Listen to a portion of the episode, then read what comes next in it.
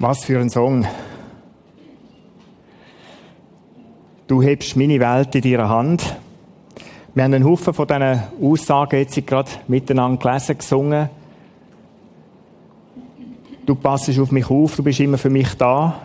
Du hebst mich. Du lässt mich nie im Stich. Wieso ist es so? Es hat ein Ziel in diesem Lied hinein die ist zwei, dreimal vorgekommen. I'm amazed at your love. Ich staune über deine Liebe. Ich staune Gott über deine Liebe. Und dann ist so wie ein Nachsatz da drin I'm amazed that you loves me. Oder love me. Ich staune Gott, dass du mich liebst, mich so sehr liebst. Gott liebt dich und mich. Das ist Gospel. Gospel heißt irgendwo gute Nachricht. Evangelium.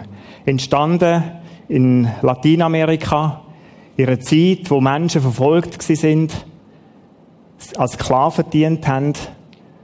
Und dort drinnen ist die Botschaft Gott, du liebst. Da ist jemand, der mich liebt. Aber wenn ich unterdrückt, bedrängt, verfolgt werde, wenn ich auf der Flucht bin, Gott, du liebst mich. Johannes 3,16, Gott hat die Menschen so sehr geliebt. Oder der Luther übersetzt so, Gott hat die Welt so sehr geliebt, dass er seinen einzigen Sohn für sie hergab. Jeder, der an ihn glaubt, wird nicht verloren gehen. Für mich ist der Vers in der Bibel, sind die Worte in der Bibel so etwas wie Kernaussage von dieser guten Nachricht. Hat so Platz auf WhatsApp oder irgendein SMS, ist so, so Kernmessage, die man dann könnte schicken zu Weihnachten.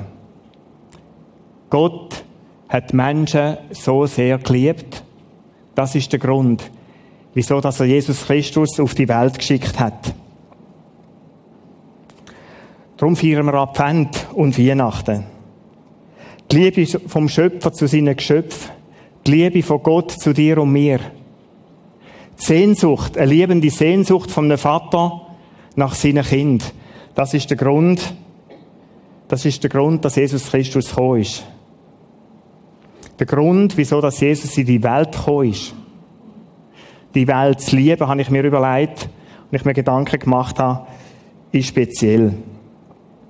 Wenn ich die Bilder vor Augen habe, aus unserer Zeit heute, unsere Welt, wie sieht die aus? Wir haben die Klimakonferenz gehabt, es gibt einen Kompromiss, das ist vielleicht die gute Nachricht, einen Konsens, den man gefunden hat. Man bringt es irgendwo ab, die Erderwärmung auf unter zwei Grad zu bringen. Aber was hilft's? Raubbau, Konzern, wo irgendwo in Afrika andere Menschen ausbietet, Krieg und Terror, Bilder von Menschen, die misshandelt, verfolgt werden, Bilder von Menschen, die auf der Flucht sind, wie es Leute hat, die sie bedrängen, wie sie Angst haben um ihr Leben.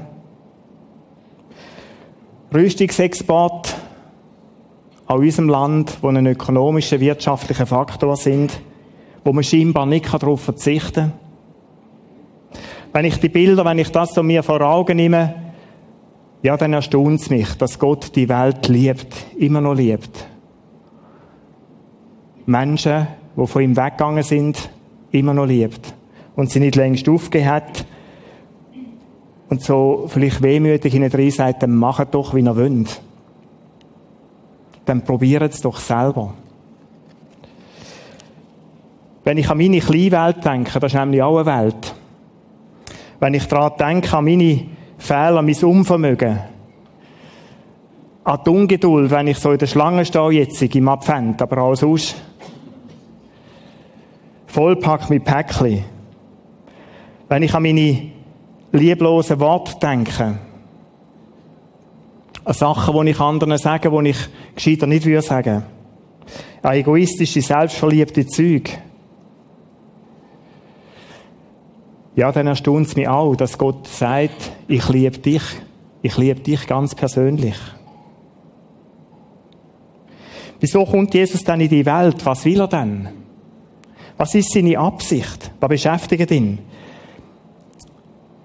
Der Text ist einem Gespräch mit dem Nikodemus, einem von der religiösen Lehrer in Israel, in der Zeit, wo Jesus gelebt hat, wo mit der Frage kam, Jesus, was müssen wir machen, zum Gemeinschaft mit dir, Gemeinschaft haben mit dir.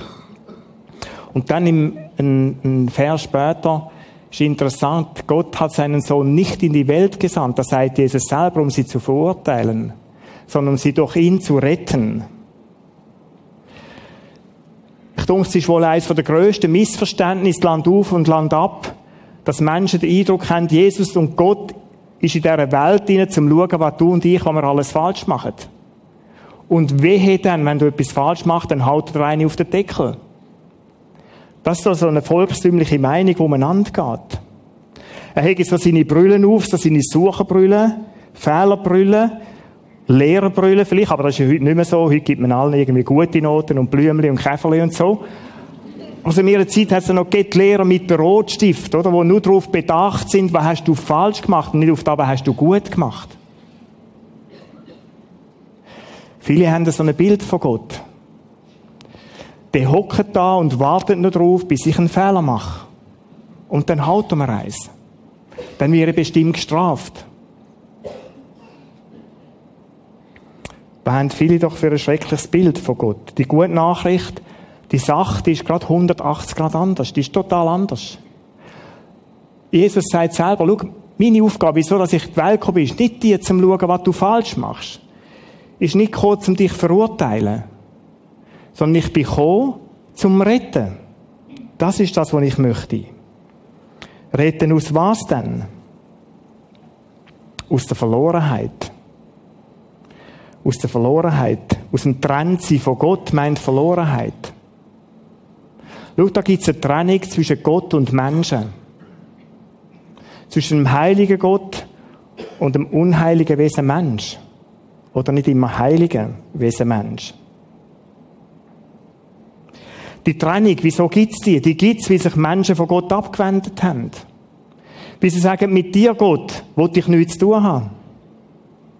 Du störst in meinem Leben. Lass mich selber probieren. Vielleicht ist es als Kind anders, dass du denkst, wohl, ich glaube, irgendwo, da gibt's einen Gott. Vielleicht gehörst du zu denen, die aufgewachsen sind mit irgendwo christlichen Liedern, gerade jetzt so in der Weihnachtszeit. Ich bin gestern so einer Aufführung von der Zeller Weihnacht. Da haben irgendwo 200, 300 Kinder, haben, haben die Texte geredet, auswendig gelernt, gesungen. Was werden sie eines Tages mal sagen über den Gott? wo sie jetzt singen, da ist ein Heiland geboren, da ist ein Retter geboren. Ist das ihre Meinung oder ist das auswendig gelernt? Jesus ist in die Welt gekommen, zum Menschen retten und die Trennung zu überwinden, wo zwischen Geschöpf und Schöpfer ist, zwischen Gott und Mensch. Er ist in die Welt gekommen, die Beziehung wiederherzustellen. Das ist seine Mission, das ist Gottes Absicht. Die Frage ist, wie kann ich die Beziehung zu Gott wieder aufnehmen? In der Offenbarung 23, da stehen die Worte, siehe, ich, Jesus, stehe vor der Tür und klopfe an. Ich bin auf die Welt gekommen, klopfe bei dir an. Wer meine Stimme hört und öffnet, zu dem werde ich einkehren. Wie kann ich die Beziehung mit Gott leben? Gott möchte in die Welt, in deine Welt, in meine Welt kommen. Er klopft an. Er will das Leben mit dir und mir teilen. Mein Lachen, Tränen, die Angst, die Hoffnungslosigkeit. Er möchte in deine und meine Welt hineinkommen, zum Hoffnung wecken, Liebe stärken, Frieden schenken. Er möchte in deine und meine Welt hineinkommen, um Stürme zu beruhigen. Mit diesem Angebot steht Jesus vor der Tür, klopft an und redet. Hey, ich bin Jesus. Wer meine Stimme hört, der klopft nicht nur, der redet. Hey du, bist du daheim, willst du auftun? Ein britischer Maler, der William Holman Hunt, der hat das Bild zu diesen Worten gezeichnet. Das ist im 19. Jahrhundert, man sieht ein Bild ein bisschen an. Das würden wir heute vermutlich anders malen. Er hat sich speziell Gedanken gemacht zu diesen Worten in der Offenbarung. Etwa 50 Jahre, so kann man da nachlesen, nachdem dass er das Bild gemalt hat, sind Menschen auf ihn zugegangen und haben gesagt, du, x-mal angeschaut, da ist ein Fehler drauf. Holman, da hast, es tut uns leid, es ist peinlich. Aber das ist so etwas unterlaufen auf dem Bild. Du hast Türfallen vergessen. Ist vielleicht lapidar, aber oder es gibt ja die Leute, die stehen Stunden vor dem Bild und dann sehen die, ist jetzt da die Tür, der hat die Türfalle vergessen. Er ist ganz erstaunt, so kann man lesen, und hat die Leute angeschaut und gesagt, ein Fehler, nein. Nein, nein, das ist genau richtig so. Weil von dieser Tür, die Tür, die ich gemalt habe, die hat, die hat aussen keine Tür fallen. Die Tür, die hat schon fallen, aber die ist nur inwendig. Und er hat ihm das Evangelium, die gute Nachricht erklärt und gesagt, los, Jesus steht da und klopft an. Auf, du musst du selber. Jesus gehört nicht dieser Sorte von Menschen, die irgendwie klopfen, haha, hier kommt, hurra, da bin ich in deinem Leben, pang. Oder es gibt ja die Leute, die klopfen, manchmal nicht einmal, Tag, rufen laut um, und dann sollst du parat sein. So ist Jesus nicht. Er ist viel höflicher. Er klopft einfach an und sagt, hey, willst du mich reinlassen?